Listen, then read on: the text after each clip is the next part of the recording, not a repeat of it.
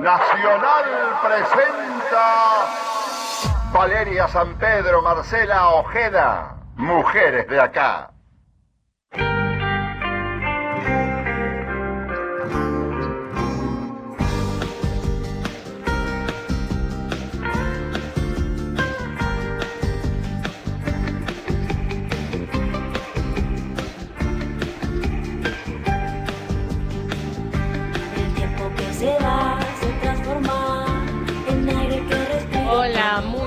Buenos días, ¿cómo va? Bienvenidos, esto es Mujeres de Acá, 10 de la mañana, dos minutos en la República Argentina.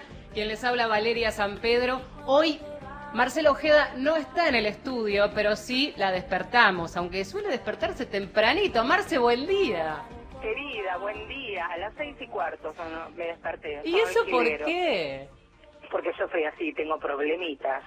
Bueno, eso, eso lo sabemos, pero no sabíamos de esto. Me despierto con mensajes, WhatsApp, digo domingo. Intensidad. La intensidad Que tiene que ver con que no pudiste estar en la radio y estabas ansiosa. Claro, este, con el cuello ortopédico, con, con una batería de, de remedios, pero aquí haciendo del aguante y rubricando, por supuesto, cada una de las palabras que se van a decir hoy en, en nuestro programa. Es la primera vez que eh, no hacemos el programa juntas, las dos, en lo Ah. que va del año, pero también eh, con la particularidad de un programa especial, más allá de que muchos lo son por la temática que nos ocupa, que vamos eligiendo cada semana.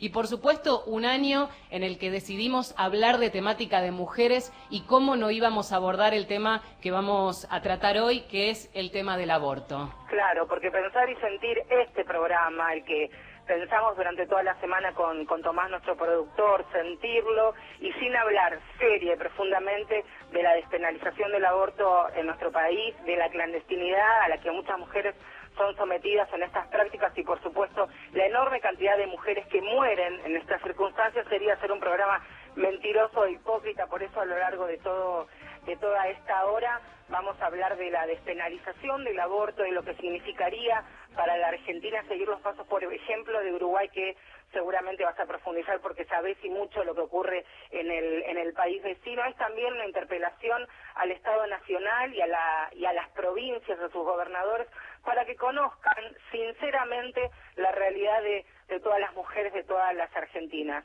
Vale, lo, de- lo hemos dicho en infinidad de oportunidades que el primer paso es saber, conocer, preguntar y sacarnos principalmente todos los, los trajes y las corazas de, los prejuicios y los prejuzgamientos que tenemos muchas muchas de nosotras desde desde muy chicas y en el intercambio este sano que, que hacemos aquí en Mujeres de Acá me parece importante conocer qué pasa en la Argentina más allá de los sentimientos y creencias que cada uno de nosotros tenga, me parece importante profundizar en lo que significa el, el aborto ilegal y clandestino aquí en la Argentina. Marce, nos quedamos en contacto. WhatsAppéame lo que quieras. Aquí estamos, arrancamos el programa. Un beso grande. Con el cuello ortopédico, pero el pañuelo verde puesto, ¿verdad? Ahora sí, estoy este, inmostrable, pero por supuesto, y esto sí, eh, déjamelo decir, a- adhiriendo a cada una de las palabras. Y en este programa hablamos de la educación sexual integral. Hemos hecho un programa abrazado a toda la Argentina. También sigue siendo uno de, de los reclamos que llevamos adelante en, en nuestros micrófonos. Así que hoy, mujeres de acá, exclusivos sobre el aborto en la Argentina. Te abrazo, ¿vale? Un beso. Aquí estamos. Hasta las 11 nos quedamos haciendo Mujeres de Acá. Pueden comunicarse si quieren, arroba mujeres870 o mujeres870 arroba gmail.com. Un tema que eh, elegimos abordar desde un compromiso que tiene que ver con la perspectiva de la salud pública, ¿no es cierto? Porque hablar de aborto es hablar de una cifra espantosa, no oficial, y tiene que ver con la clandestinidad, porque en la Argentina 500.000 mujeres se calcula recurren al aborto clandestino cada año. La cuarta parte son mujeres. Hay consignas que se multiplican desde hace años. Hay proyectos de ley que desde hace años, desde hace casi 10 años, nueve exactamente, se van durmiendo y se van cayendo en el Congreso de la Nación porque este tema se posterga, no se debate. Y sí se ve en las calles con esos pañuelos verdes que empezaron de a montoncitos, de a puñaditos y se fueron expandiendo por toda la Argentina en un reclamo que sigue vigente. Eh, vamos a hablar de distintas cifras que se mantienen en la Argentina, muchas de ellas no oficiales, un tema que preocupa, del cual nos queremos ocupar. No vamos a decir nada nuevo, no, probablemente no, pero es importante repetirlo e insistir con este reclamo. El abordaje, decíamos, desde la salud pública. Acá no vamos a escuchar dos campanas, no vamos a ver los pro y los contra, no, acá vamos a hablar de un problema que abordar, porque la realidad golpea durísimo en nuestro país respecto de este tema. Estamos hablando de otra cifra, como es que en la Argentina el aborto representa la primera causa de muerte materna. Y en ese sentido hay consignas, ¿no es cierto? Como por ejemplo eh, una que, se escucha mucho cuando el reclamo de las mujeres en la calle eh, con el pañuelo verde insiste y pide educación sexual para decidir, anticonceptivos para no abortar y aborto legal para no morir. Porque ninguna mujer eh, quiere someterse a esta práctica. ¿Y hay instancias anteriores? Sí, claro que las hay.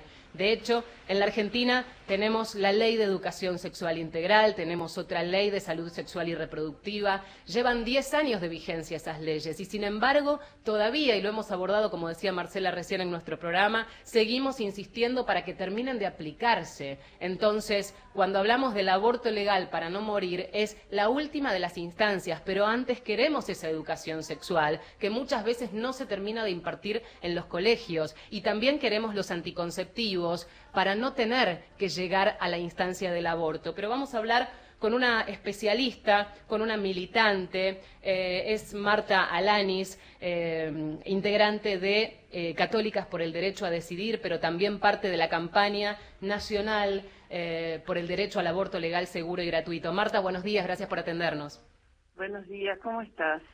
Queriendo hablar eh, desde este programa que abordó durante todo el año la temática de mujeres, este tema insoslayable, el del aborto, eh, ponerlo otra vez sobre la mesa, hablar de estas cifras que no son oficiales y, escucharte sobre todo porque desde hace muchos años sos parte de estas campañas con esta mirada que nos interesa para aquellos que quizás no profundizan sobre el tema, eh, cuando pensamos en una agrupación que se llama Católicas por el Derecho a Decidir, encontramos una aparente contradicción, y es la primera pregunta. ¿Se puede ser católica y se puede bregar por un aborto legal, seguro y gratuito?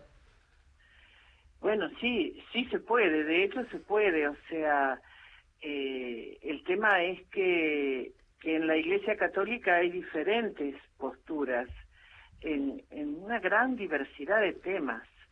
Entonces, la doctrina reconoce que cuando hay diferentes posturas, no hay una verdad absoluta, entonces son temas que donde hay duda hay libertad. Eh, y por lo tanto nosotras hacemos uso de esa libertad, porque no es una, aunque la jerarquía de la Iglesia pretenda eh, imponer su discurso como, como monolítico y es la que más accede a los medios de comunicación, la doctrina en realidad reconoce la libertad de conciencia en, en estos casos y, y bueno, a eso, en, eso nos apoyamos. Pero sí se puede y de hecho las mujeres no solamente pueden hablar de aborto como hablamos nosotras, sino que de hecho las mujeres católicas eh, recurren a la práctica del aborto en la misma proporción que las mujeres de otras religiones y las mujeres que no son creyentes. Claro.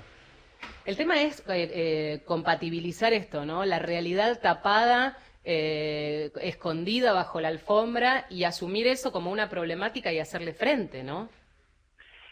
Ah, yo estoy bastante preocupada con algunas cosas que, algunas noticias que he leído, como, como que están, se están persiguiendo eh, clínicas donde se hacen abortos eh, clandestinos eh, y me parece, la verdad, me parece que no es el camino, que no es el camino. El camino es legalizar el aborto y garantizarle a las mujeres una práctica digna ante una decisión difícil. Porque pueden poner en, mm, detener a médicos, a, a gente que quiere, que está haciendo negocio, y me parece me parece bien que no se haga negocio con la vida y la salud de las mujeres eh, pero más que perseguir, hay que garantizar derechos y no perseguir. Digo, la persecución, si estaría, si estuviese garantizado el derecho, diría bueno, me parece bien que no se haga negocio, pero, pero el aborto clandestino termina siendo una válvula de escape para el propio Estado que no asume la responsabilidad. Y acá hay que romper con el doble discurso, Exacto. no solamente de la Iglesia, sino de, de, de funcionarios, de responsables del Estado. En este momento hay una crisis en el Ministerio de Salud de la Nación, donde no hay métodos anticonceptivos, donde fallaron las compras, donde hubo negligencia en las compras de insumos, no solamente del programa de salud reproductiva, sino también en otras áreas. Y, y esto significa que no están llegando insumos de anticoncepción a las mujeres de los sectores populares en todo el país. Esto es muy grave. Sí, hay, Entonces hay- después perseguimos a quien garantiza un aborto, eh, bueno, no, no, no seamos tan hipócritas, garanticemos, garanticemos educación sexual. Y la educación sexual no solamente en las escuelas, que ahora está, está sin presupuesto, está sin, sin personal, está en un programa que está prácticamente desmantelado, sino educación sexual como campañas nacionales. exacto. Y el Programa Nacional de Salud Reproductiva y el acceso a la salud reproductiva con- como una campaña nacional para que las mujeres accedan, pero no se hacen campañas justamente porque los servicios no están equipados suficientemente. ¿Cómo podemos Digo, esto- pensar, eh, en- eh, ¿cómo, digo, cómo podemos pensar en que este debate llegue de una vez por todas, no ya al Congreso, porque los proyectos, yo arrancaba el programa contando que se siguen cayendo eh, sin tratarse, sino que llegue sobre tablas, que se debata, que eventualmente se ponga sobre la mesa esta realidad con, con- con las voces suficientes como para interpelar a nuestros legisladores que se supone nos representan. Digo, ¿cómo llegar a ese debate si todavía en la Argentina eh, aún con la excepción que existe dentro de la ley, que es el aborto no punible, ni siquiera ese se cumple. Bueno, acá, acá nos encontramos con diferentes, con diferentes situaciones. La falta de información pública sobre el programa, sobre el, el protocolo ILE, que es interrupción legal del embarazo, porque en Argentina el aborto es legal por causales. Y esas causales pueden leerse de una manera restrictiva o pueden leerse de una manera amplia. Claro. En general, los efectores de salud tienden, los efectores de salud de los hospitales públicos, tienden a quedarse con la lectura más restrictiva. Eh, entonces, eh, y, y muchas veces dicen que son objetores de conciencia y otras veces dicen, no, el aborto está totalmente prohibido en nuestro país, confunden a una mujer pobre que llega a pedir una práctica al, al hospital, entonces la cantidad de prácticas que se hacen son muy pocas, pero las que se podrían hacer con la ley que tenemos serían muchas, porque incluye riesgo de salud para la mujer, riesgo, riesgo de salud y de vida, claro, de vida, en general cuando hay un riesgo de vida se trata de, de resolver más rápidamente, pero el riesgo de salud lo tiene que evaluar la mujer si lo quiere correr o no. No lo puede decir el médico. No, es un relativo riesgo. El Código Penal y la interpretación de la Corte Suprema de Justicia no dice qué grado de riesgo de salud. Siempre, siempre habrá un riesgo que la mujer querrá asumir o no. Después dice riesgo en la salud física, en la salud psíquica y en la salud social de la mujer. Claro. Eso Entendiendo la salud como un espectro amplio. Ujú. Lo tiene que evaluar también la mujer que, que pide la práctica. Cuando hablamos de médicos pensamos en estos objetores de conciencia que aplican justamente y tantas veces en el ámbito de los hospitales. Y en ese sentido, eh, no sé cuánto viene a cambiar si en algo viene a hacerlo, esta postura que ha tomado la Iglesia Católica con, con, Francisco a la cabeza anunciando la absolución del pecado del aborto. Porque digo, muchas veces la objeción de conciencia viene atada a la cuestión de la Iglesia. ¿Crees que esto puede cambiar en algo la situación?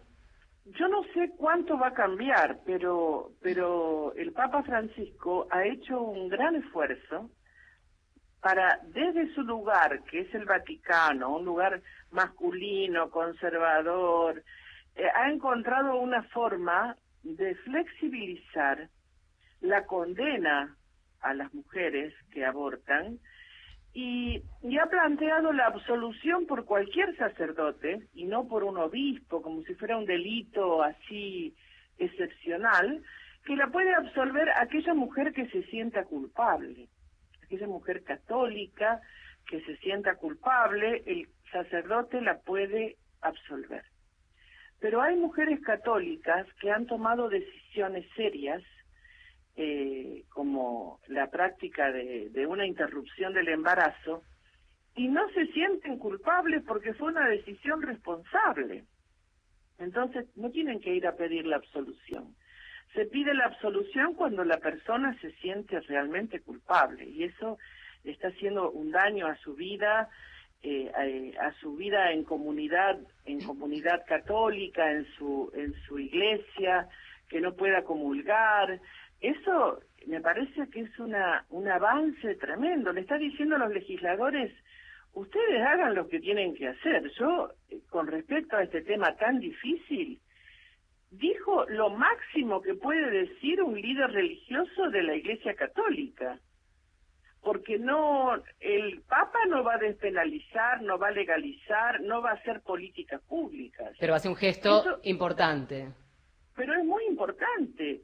Ya ahora, si nuestros legisladores no se deciden a dar el debate, no le pueden echar la culpa a la Iglesia como lo vienen haciendo durante años.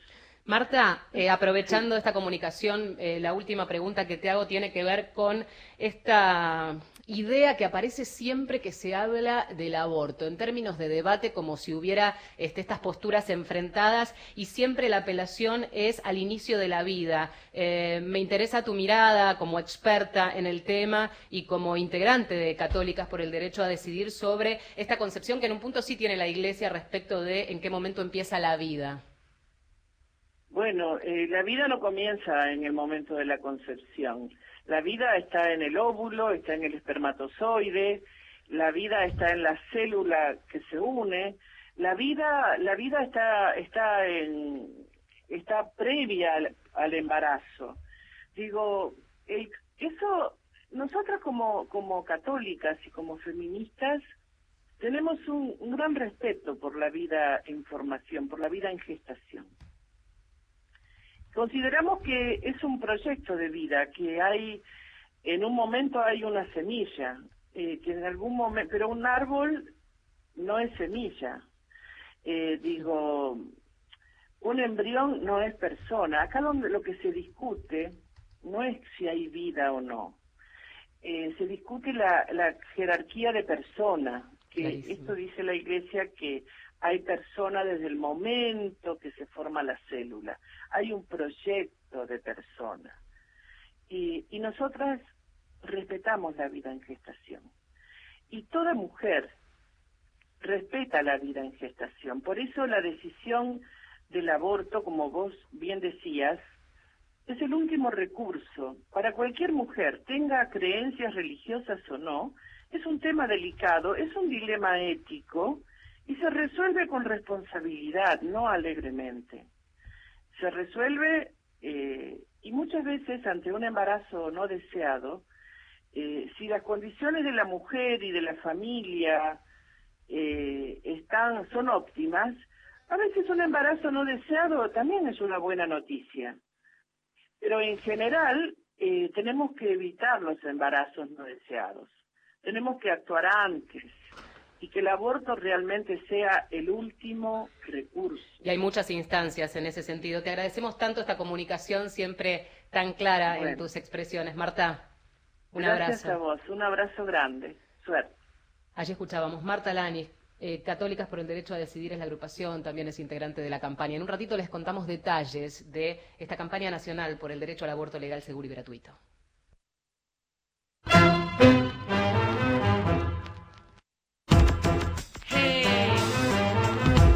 Mujer es una bendición, o al menos eso fue lo que nos contaron.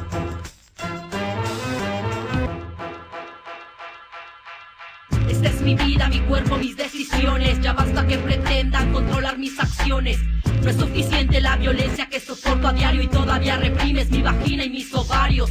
Esta es mi vida, mi cuerpo, mis decisiones. Ya basta que pretendan controlar mis acciones. Es suficiente la violencia que soporto a diario y todavía reprimes mi vagina y mis ovarios. Estás muy lejos de saber lo que significa ser el dolor y la fuerza de una mujer. Así que no pretendas que me comprendes. Si jamás has sangrado, no me mientas que lo entiendes. Es entre dientes tu inclusión y tu equidad. Es solo un lindo discurso, ya sé hasta qué dirás. La importancia de la mujer para la sociedad. Pero de nueva cuenta, solo en palabras quedará. Así ha pasado y han sido muchas las muertas por abortos clandestinos y a pesar de las protestas. Es grande tu ego y más grande tu ignorancia. Tu herramienta contra mí es la violencia.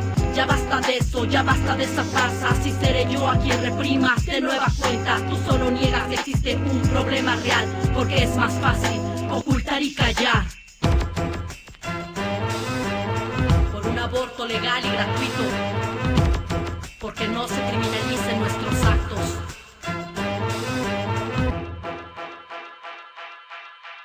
Es mi vida, mi cuerpo, mis decisiones. Ya basta que pretendan controlar mis acciones.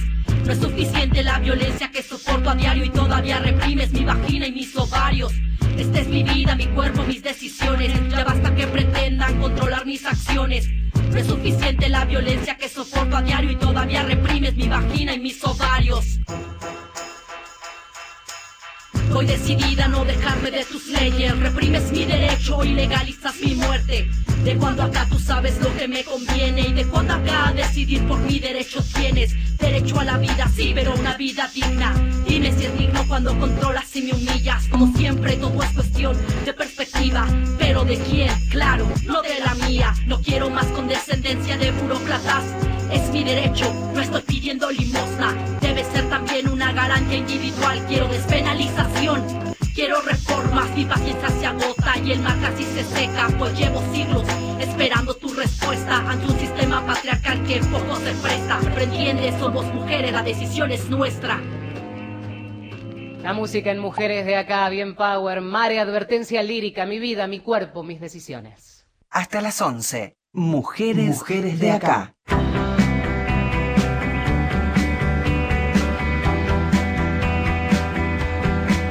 Estamos en Mujeres de Acá, estamos hablando de este asunto pendiente para la Argentina. Hablar, debatir, decidir sobre el aborto. El aborto no punible ya es parte de la legislación, lo hablábamos con Marta Alanis recién, pero ¿qué pasa con el debate de fondo? La legalización del aborto. En un ratito vamos a, plantear un panorama en general de qué pasa en Latinoamérica respecto de este tema, a sabiendas de que Uruguay ha hecho eh, bueno, una, una ley de avanzada que redujo drásticamente eh, no solo las cifras de muertes por aborto, claro, al no ser clandestino, se hace en un ámbito seguro, pero además ha reducido las cifras de interrupción del embarazo. Eh, y esto contradice aquel, lo- aquellos que plantean eh, dentro del debate que legalizarlo podría ser algo así como que todas saliéramos corriendo a abortar. Bueno, esto es una exageración, la figura que planteo, pero tiene que ver con esto, lejos de esa situación. Según cifras no oficiales, cerca de 80.000 mujeres son hospitalizadas cada año por complicaciones derivadas de abortos inseguros. 80.000 mujeres que llegan a hospitales con complicaciones por haberse hecho abortos en ámbitos clandestinos. Un centenar de mujeres muere por ese motivo en la Argentina de hoy, en 2016, en nuestro país. Hay mucho material circulando para aquellos que quieren escuchar voces que saben, para quienes interesa escuchar testimonios en primera persona. Hay campañas en donde las mujeres miran de frente, levantan la mano y dicen, yo aborté y no tengo nada que ocultar por eso. Eh, a pesar de que tenemos un caso emblemático del que también vamos a hablar en un ratito y que tiene que ver con el caso Belén, porque hay mujeres que están presas por haber abortado eh, de manera clandestina, por supuesto, y después caer en hospitales en donde se las denuncia. Hablábamos de material y vamos a compartir un fragmento de Clandestinas, es un documental hecho de manera independiente en el año 2013, se filmó en San Luis, en Villa Mercedes, en Capital Federal. Los realizadores son Andrea Aguilar y Ezequiel Altamirano. Destacamos el trabajo y lo compartimos. Me acordaba de una conversación que tuve con una nena de nueve años que una vez había venido a casa y que viene y me dice, "Yo- mi hermana de 16 años tiene un bebé en la panza y se lo va a sacar. ¿Vos estás a favor o en contra de que se lo saquen? Decidí compartir eh, la experiencia personal de mi aborto por una cuestión de entera convicción, convicción de que es algo que hay que compartirlo para sacarlo de- del silencio y del- de esa experiencia individual y única. Quedé embarazada de- del chico con el que salía desde hacía unos cuatro meses, más o menos. Y en un principio decidí tenerlo, pero ya la relación venía, venía bastante complicada y, y finalmente hubo un, hecho de, de demasiada violencia.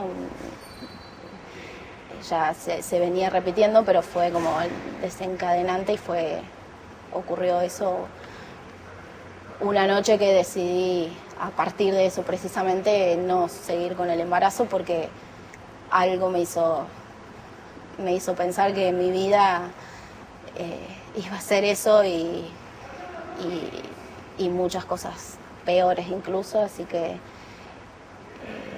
tuve la, la suerte de, de contar con, con mi madre que me apoyó, que me acompañó. Aborté a los 19 años, quedé embarazada de un chico con el que estaba, por un mal uso de anticonceptivos, por un, una escasa, un escaso manejo de información. Yo tengo una experiencia de aborto, ¿no? No mía, sino de una pareja, obviamente. Este, y de haberla acompañado y de haber, bueno, tenido que, que pasar por esa situación, que no fue una situación fácil por todo lo que significa y significaba, digamos, socialmente, ¿no? O sea, tomar una decisión de ese tipo y es muy fuerte, ¿no? Ver a la mujer en ese momento que uno dice, bueno, yo te estoy, yo estoy al lado, te estoy acompañando, pero es, es una intrusión en el cuerpo de ella. Uno puede tener toda la solidaridad y el sentimiento y hasta llorar, pero el cuerpo es de otro, es de la mujer. Al menos yo trato de, de charlarlo de manera natural, o sea, sacándole ese dramatismo, esta cuestión tan terrible que nos mete la sociedad, que nos mete este sistema patriarcal en el que estamos, eh, y retomando a la mujer como un sujeto, como un sujeto pensante, un sujeto libre, un sujeto autónomo, que decide sobre sí misma, que decide sobre su cuerpo, eh, y que no por esto le hace daño a otro ser. Excelente documental, Clandestinas. Lo compartimos y enseguida lo colgamos en arroba mujeres 870. Pausa. Estás escuchando Mujeres de Acá. El sonido de la mañana. Nacional. AM870. Llegan las artesanías a la rural. Del 6 al 11 de diciembre visita la Feria Internacional de Artesanías. Más de 450 artesanos del país y el mundo exponen y venden sus auténticas artesanías. Del 6 al 11 de diciembre te esperamos en la Feria Internacional de Artesanías. Vení a comprar artesanías a la rural. 10 de la mañana, 30 minutos. Hola, soy Fabián Codevila y te espero todos los domingos a la medianoche en Agenda Deportiva. Todo el deporte nacional e internacional resumido en 30 minutos. Aquí, en Nacional, la radio de todos. La información no se detiene. Buscanos. Nacional AM870. Hasta las 11. Mujeres, Mujeres de Acá.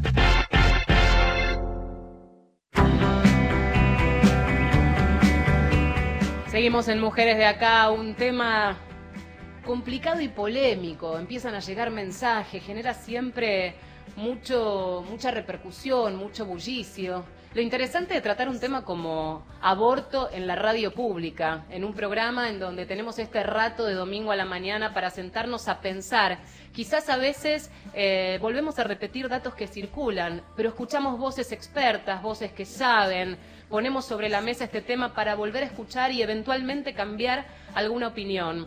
Hace muy pocos días, hace un mes, la Argentina rindió cuentas ante la CEDAW, el Comité para la Eliminación de Discriminación contra la Mujer, y allí, entre otras cosas, se le pidió a la Argentina que se ponga en eje, ¿no? Con algunos temas adeudados y uno de esos era el tema del aborto no punible.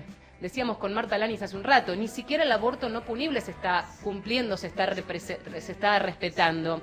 En julio de este año, Naciones Unidas hizo otro llamado de atención. Desde el Comité de Derechos Humanos pidió a la Argentina que revise sus leyes sobre aborto. Observó que el derecho de las mujeres es muy restrictivo en nuestro país, que no se aplica de manera uniforme. Pidió agregar excepciones a las restricciones y mm, para la ONU, Argentina está violando literalmente los derechos humanos de las mujeres al impedir el acceso al aborto legal. Dos de cada tres provincias incumple el protocolo. En un rato vamos a ampliar lo que pasó, por ejemplo, en provincia de Buenos Aires, uno de la, una de las jurisdicciones que se suma y después da marcha atrás. Pero seguimos escuchando voces que saben. Raquel Asensio es integrante de la Comisión sobre Temáticas de Género de la Defensoría General de la Nación. Le damos los buenos días. Gracias por atendernos, Raquel. Hola, muy buenos días. Hablando sobre este tema, también nos interesa esta pata judicial, esta pata que muchas veces desatiende eh, algo que tiene un marco legal. Y queremos saber desde la Defensoría qué se hace, cuál es la postura, de qué manera se trabaja. Sí, déjame solamente eh, comentar algún dato adicional a toda la información que estabas compartiendo, y es que hace alrededor de un año, un poco menos, el Comité de, también de las Naciones Unidas por los Derechos Económicos, Sociales y Culturales llamó a todos los países a descriminalizar el aborto en el entendimiento de que justamente el mecanismo que está especializado en asegurar, en garantizar el acceso eh, a la salud y otros derechos sociales y culturales entiende que mantener penalizados supuestos de abortos viola los derechos contenidos en el Pacto Internacional de Derechos Económicos, Sociales y Culturales. No solo para completar, más allá de estos llamados específicos a la Argentina en cuanto a su legislación, el, hace un año también otro comité de Naciones Unidas eh, exhortaba a los estados a despenalizar el aborto en todos los supuestos. Exacto. El, el, el, problema del, del, del, aborto y del, del acceso eh, al aborto y la criminalización eh, hay, eh, hay que analizarlos desde teniendo presente las diferencias legales que hay. Claro. Tenemos casos en que el aborto está permitido, que son aquellos casos contemplados en el artículo 86 del Código Penal, y que es un sistema de servicios amplios el de nuestro país, ¿no? Dicen el aborto está prohibido, está prohibido. En realidad hay que tener presente que en nuestro país el aborto está permitido, y esto en palabras de la, de la Corte significa no solamente que no tiene que ser perseguido, sino que eh, se reconoce el derecho de las mujeres a acceder a esta práctica en el sistema público de salud, eh, cuando exista peligro para la vida o para la salud de las mujeres o cuando sea el producto de una violación. Muchos de, estos casos que deberían poder ser canalizados en, el, en el circuito privado, pero también en el sistema público de salud, terminan ingresando a circuitos clandestinos por los obstáculos que hay para acceder a una práctica legal.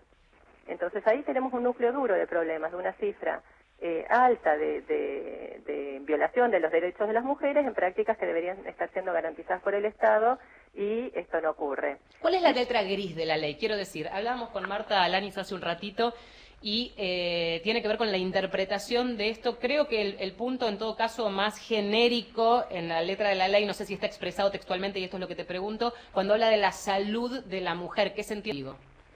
Mira, eh, como todas las normas necesitan un marco de, interpretación y de, porque el, derecho utiliza el lenguaje común, digamos, para, para, que pueda ser más comprensible para todas las personas se, utiliza el lenguaje común y eso da un margen de interpretación que no ninguna ley o ninguna norma está exenta de la tarea de interpretación.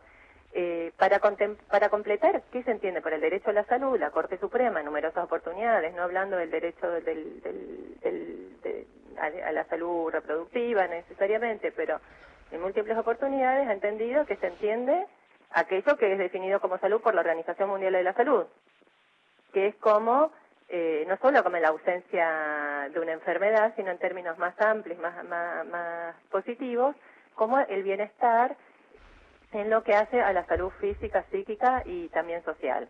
Es decir, eh, por eso digamos la, por eso decía que los permisos contemplados en nuestro sistema legal son amplios, porque no se califica el tipo de riesgo para acceder a la práctica, porque no exige, no exige certe- sentencia de muerte, certeza acerca de, de muerte o de alguna afectación grave de la salud, eh, porque los permisos son amplios y contemplándolos o por poder hacer una interpretación integral que tenga en cuenta otras definiciones, otras disposiciones, la práctica constitucional a través de la jurisprudencia de la Corte, eh, tenemos eso, un modelo que dice que en la atención que se presenta en estos casos hay que preservar la salud de la mujer encinta. ¿Qué estadísticas, si es que las hay, eh, tienen de casos que se criminalizan y finalmente en el ámbito de la justicia son entendidos en dentro del marco legal y cuáles llegan al caso emblemático que tenemos al día de hoy, todavía escandaloso como el caso Belén en Tucumán? Eh, estadísticas no hay, eh, porque básicamente no se conoce, no, no, hay, hay, hay un gran déficit de estadísticas en materia eh, de procesos penales y judiciales. Esto tiene que ver no solamente con qué competencia de cada provincia, sino con la forma en que cada uno registra y con la publicidad de esa información. De hecho, nosotros estamos tratando de, re- de recolectar información acerca de cuántas son las mujeres criminalizadas por delitos de aborto, sin siquiera esta sutileza que estás preguntando cuántos de esos deli- de cuántos de esos casos Claro. no deberían ser considerados siquiera delitos porque deberían haber sido canalizados claro. para el sistema público de salud. Y lo cierto es que ni siquiera sabemos cuántos procesos de abortos hay en el país.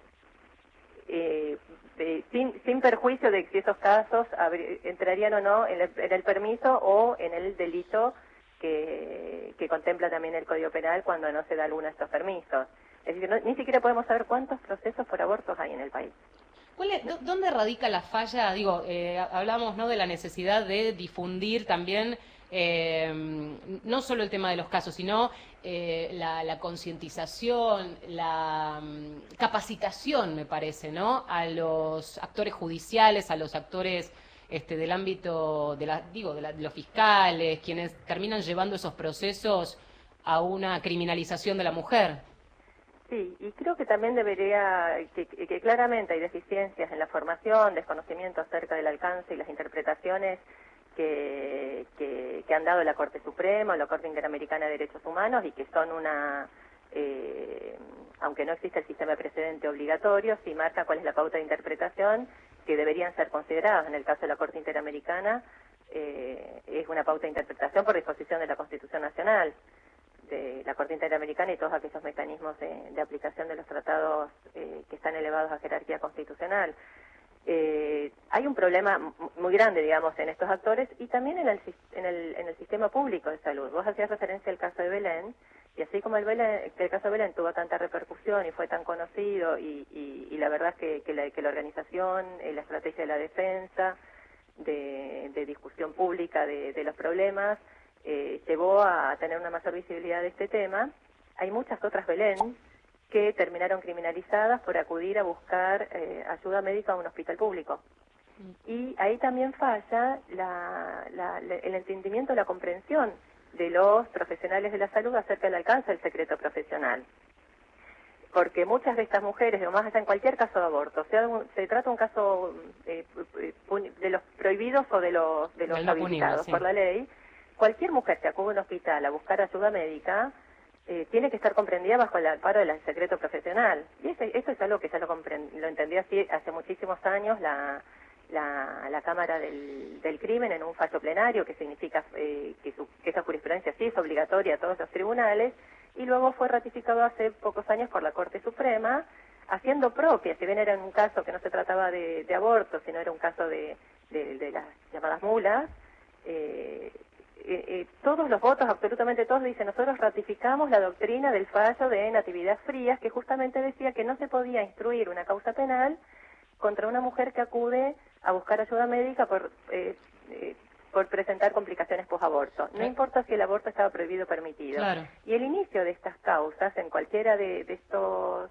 supuestos, da lugar a una a violación de- del derecho a la vida o a la salud, porque coloca a la mujer en el dilema de elegir, bueno, la cárcel o, o preservar su salud o su vida. Ni hablar. Y tiene un efecto eh, evidentemente desproporcionado a las mujeres con menores recursos económicos, que son las que acuden a un servicio público. No hay mujeres de clase eh, media o alta criminalizadas por delitos de aborto, porque lo que funcionan ahí son los mecanismos de, de acceso a servicios privados, a donde está garantizado el secreto profesional. La que puede pagar. Ahora, Raquel, hablábamos de las fallas o, las faltas en eh, la falta de información, digo, en el ámbito de la justicia, en el ámbito médico. Imagino en el ámbito privado de la mujer. Y acá la pregunta, ¿la mujer puede, ante una situación, la mujer y los familiares, porque la mujer que está criminalizada en un hospital siendo atendida y eventualmente denunciada por un médico o con una causa judicial en ciernes, eh, difícilmente tenga la lucidez para poder apelar. Pero digo, ¿se puede eh, pedir un defensor, apelar a algún mecanismo judicial que la ampare?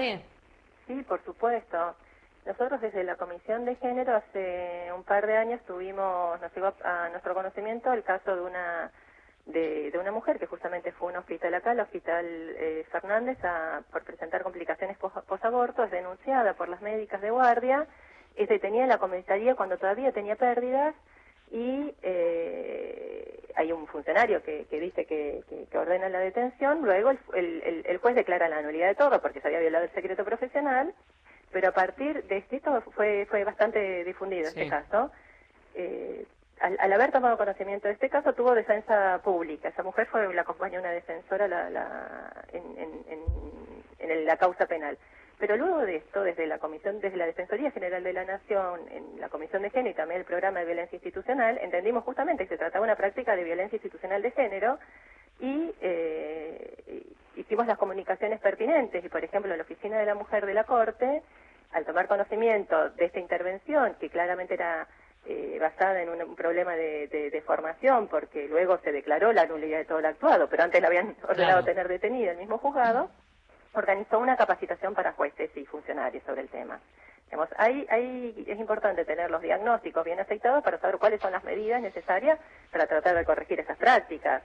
En cambio, también de- dentro de, de- del hospital, por lo hasta donde supimos, no hubo consecuencias, no avanzaron estas, eh, estas Ningún comunicaciones ni para que se investigue cuál había sido el accionar y eh, tampoco en los mecanismos eh, de control de las autoridades sanitarias.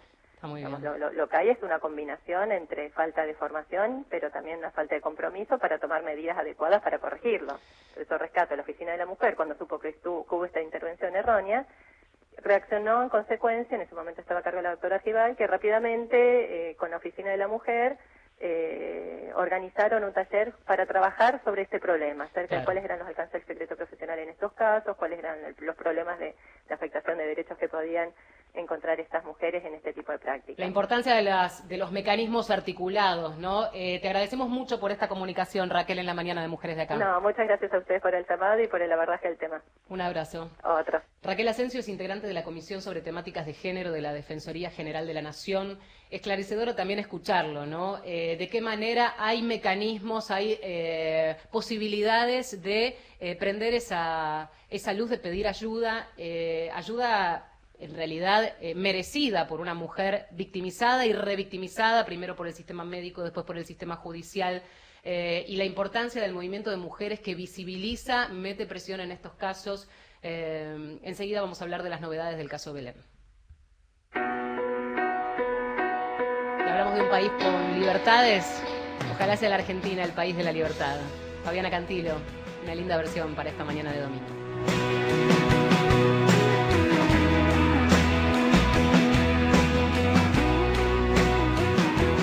Hasta las 11. Mujeres, Mujeres de acá. Búsquenme donde se esconde el sol, donde exista una canción. Búsquenme a orillas del mar,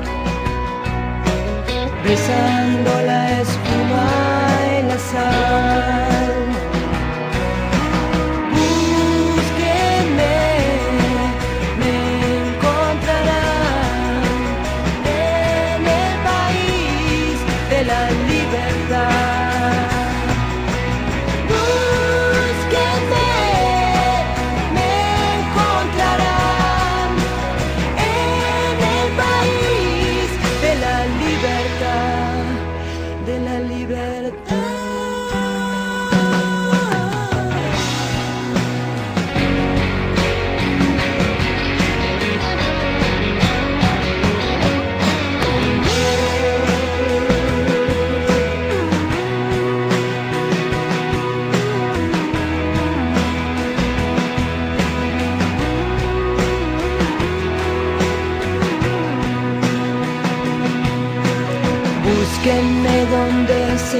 Detiene el viento,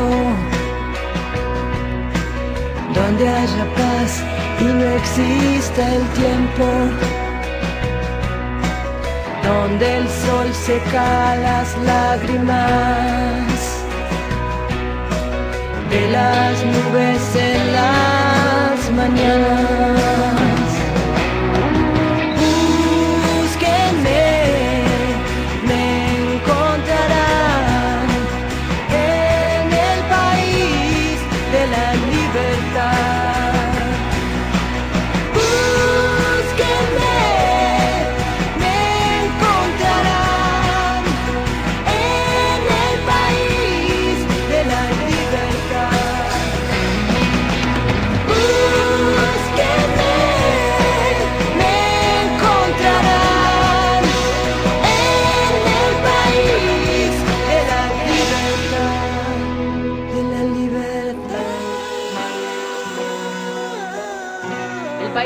Libertad. Las ganas de que Argentina sea parte de un país con la garantía de eh, poder ejercer el aborto legal, seguro y gratuito para evitar muertes. Estamos hablando de 500.000 muertes por año por aborto clandestino en nuestro país. Y vamos a hablar, ya que estamos, de dos cuestiones. Mencionábamos brevemente el caso Belén porque se vencía esta semana, se vencía el viernes, el plazo de 90 días de la Corte Suprema de Tucumán para resolver la cuestión de fondo del caso Belén. La joven de 27 años, tucumana, condenada a ocho años de prisión por homicidio agravado por el vínculo en el marco de eh, un proceso viciado, eh, lleno de eh, cuestiones que nada tenían que ver con garantizarle los derechos a esta joven que cuando declaró y nadie escuchó su testimonio dijo que ni siquiera sabía que estaba embarazada en el momento que llega al hospital y que tiene un proceso de aborto allí dentro del hospital de Tucumán. En agosto la Corte decidió liberarla, pero permaneció dos años con prisión preventiva. Hablamos de otros países, hablamos del caso de Uruguay, que tiene eh, liberado la posibilidad de la interrupción voluntaria del embarazo desde 2012, que se aprobó la despenalización. eh, durante las primeras 12 semanas de gestación. Esto en centros de salud estatales, de forma gratuita. Este modelo logró bajar a cero la tasa de mortalidad. Claro, ya no necesita recurrir a la clandestinidad de la mujer que quiere interrumpir su embarazo. Eh, y también esta semana hubo novedades en Brasil, porque la Corte brasileña declaró inconstitucional la criminalización del aborto. En un caso puntual suelen fallar las Cortes, en este caso a una mujer que eh, se realizó un aborto. Bueno, abre la puerta esto a la legalización también en Brasil. El debate en la Argentina sigue pendiente. Ahora, tenemos el aborto no punible como eh, una vía concreta, digo, mientras se posterga el debate de fondo de legalización o no del aborto en nuestro país, tenemos el aborto no punible. Hay un protocolo desde el año 2015 que plantea la atención integral a la mujer para interrupción legal del embarazo, es decir, en los aspectos que ya habíamos mencionado, donde la mujer, por ejemplo, fue violada, donde corre riesgo la vida, de la mujer en ese embarazo en curso. Hay ocho jurisdicciones de toda la República Argentina que adhirieron ya a este protocolo.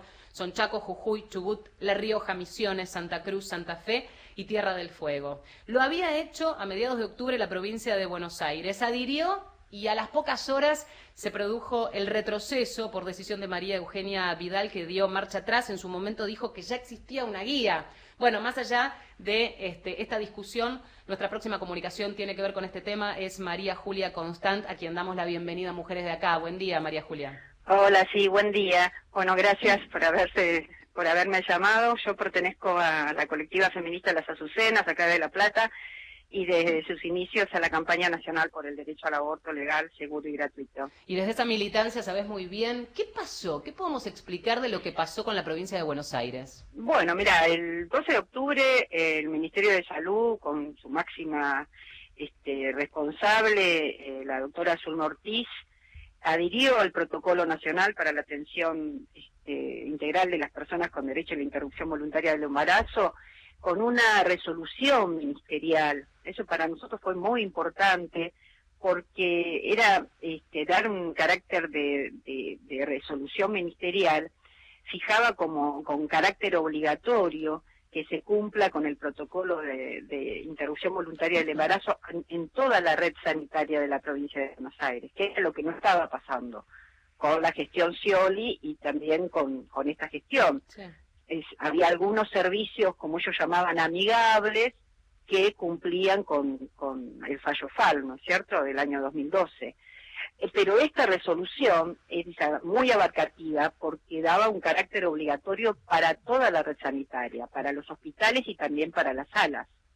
Bueno, eh, inmediatamente a los pocos días, ya esto nos pasa, estamos acostumbradas, que cuando sale algo a difusión con respecto al aborto y un avance por la- para los derechos de las mujeres, enseguida empieza a haber voces este, que tienen que ver con, con la iglesia a, a- a negarlo, ¿no?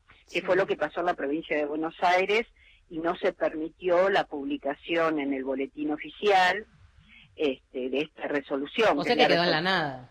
Quedó en la nada, es la resolución 2095 del de- El argumento este de. Vidal, yo decía recién, es que ya existe una guía. Es cierto que existía una guía, pero era mucho más restrictiva también. Claro, es, es- exacto, y dejaba a criterio de los distintos hospitales y nosotras sabemos muy bien desde la campaña hospitales que les corresponde exigir que se cumpla con esto y tenemos, este, las mujeres sufren muchísima violencia institucional, se niegan a realizarlo, eh, se declaran objetores de conciencia desde los directores a los jefes de, de servicio de cada hospital, de obstetricia, de ginecología.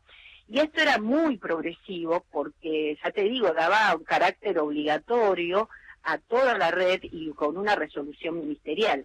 Inmediatamente esto eh, se, se dejó sin efecto, se hizo otra resolución diciendo con una excusa este, bastante infantil que se tenía que consultar a otras este, instancias de, de la provincia de, de Buenos Aires. Claro. Eh, María Julia, mm, pensaba mientras hablabas en, primero, la importancia de, eh, supongo, las redes sociales en el sentido de difusión y amplificación de las demandas, pero por supuesto detrás las organizaciones de mujeres batiendo allí el parche cada vez que algo raro, extraño o que se criminaliza a una mujer ocurre. Pensaba en Morón, quizás me sabés armar una especie de mapa de qué ocurre en otros lugares dentro de la provincia de Buenos Aires, porque mientras debatimos esto, eh, nos acordamos del cartelito que apareció en un hospital pidiéndole a los médicos que informen cuando una mujer se acercaba y había siquiera una sospecha de un proceso de aborto en curso. Sí, exactamente. En Morón, este, este año apareció un cartel indicando que ante una presentación de una mujer con un presunto aborto tenían que denunciar a la policía. Inmediatamente la red de profesionales por el derecho a decidir, que forman parte de la campaña, y otras organizaciones de mujeres, denunciaron esta situación a través de Internet y también por los medios de comunicación, y la ministra de Salud dio la orden indicando este, que se sacara inmediatamente. Nosotras sabemos que por el fallo FAL, toda mujer que decide interrumpir su embarazo este, y haya sido este, víctima de violación o tenga alguna malformación grave o pone en riesgo su salud, con, sola, con la sola presentación en el hospital este, le tienen que realizar la práctica. No tiene que intervenir ni la justicia ni la policía. Este, bueno, por eso te decía que inmediatamente ante la intervención de la red de profesionales y de los grupos de mujeres, este, la ministra eh, indicó que esto tenía que, sacarse y dio eh, también a con una circular para todos los hospitales informando cómo se debía actuar ante el caso de un aborto no punible. Ahí está. Y mientras las consignas siguen siendo, y la recordamos una vez más, educación sexual para decidir, anticonceptivos para no abortar, aborto legal para no morir, me pregunto qué está pasando en la provincia en relación a la entrega de eh, anticonceptivos. Sabemos que hubo mucho faltante, que intentó revertirse este tema, eh, pero bueno, más allá de la ley, en la práctica muchas veces esto no está. ¿Tienen algún reporte, algo que esté faltando? Nosotras la- lo que sabemos, este, porque además hemos armado un pedido de informe que hemos presentado a la ministra, este, fue elaborado con distintas referentes y profesionales de la salud de nuestra región, de la región 11, y también con compañeras de la CICOP. Eh, bueno, eh, desde el Ministerio plantean que no hay faltantes, nosotras sabemos que sí. Eh, dentro de nuestra campaña está eh, el Colegio de Trabajadoras y Trabajadores eh, Sociales de la provincia de Buenos Aires, por eso sabemos claramente que en muchas salas faltan anticonceptivos. También con respecto al, aborto no punible, nos están planteando ya desde la gestión Scioli que va a haber una capacitación, este, que están capacitando, que por eso no se puede aplicar para toda la provincia de Buenos Aires. Bueno, en concreto es este, que no hay una decisión política eh, este, importante sí. para que esto baje y para que se cumpla con lo que plantea la Corte Suprema de Justicia, ¿no? Con el fallo FAL del año 2012. Ni hablar. Así María que bueno. Gracias eh, por este contacto en la mañana de Mujeres de Acá. Eh, quisimos hablar con todas ustedes para entender también y armar un pequeño mapa más allá de los datos que se conocen y que vale la pena cada vez difundir cuando se habla de aborto. Bueno, muchísimas gracias, muchísimas gracias por haberme llamado porque es necesario cada vez más que se visibilice esta esta necesidad, ¿no? Que se legalice el aborto de una vez por todas. Muchas gracias, un abrazo. Gracias, eh, adiós. Estamos allí a un minutito del final. Antes este, de hacer el cierre formal, eh, la importancia de que, bueno, se cumplan las leyes que sí hay, decíamos, ¿no? Hay mm, un teléfono que vale la pena difundir, que es la línea de salud sexual, es gratuita, es un 0800 0800 222 3444. Eh, más allá del tema de anticoncepción, lo importante es a dónde recurro si tengo eh, una situación de duda. Hay consejerías en los hospitales, esto forma parte del programa de salud sexual. Eh, se trata de servicios amigables que asesoran, que contienen, que escuchan, que trabajan en la prevención de abortos inseguros. Eh, solo en el Hospital Argerich, para dar una idea, un marco, porque estuve trabajando con una nota hace un tiempo allí, hay 15.000 consultas al año en el servicio de adolescencia, por temas variados, pero cada semana tres o cuatro chicas vienen a consultar por embarazos no deseados. En Uruguay, retomando la experiencia que contaba hace un ratito, eh, esas consejerías que fueron pioneras en la zona, eh, lograron muchas veces revertir en ese acompañamiento, en esa información, situaciones de adolescentes que no tenían este, ningún tipo de anclaje ni informativo ni de nada para acceder por lo menos a esta información que permita, entre comillas, salvar sus vidas, cuando estamos hablando otra vez del riesgo de vida, que es el más importante, el que se lleva la vida de tantas mujeres en nuestro país.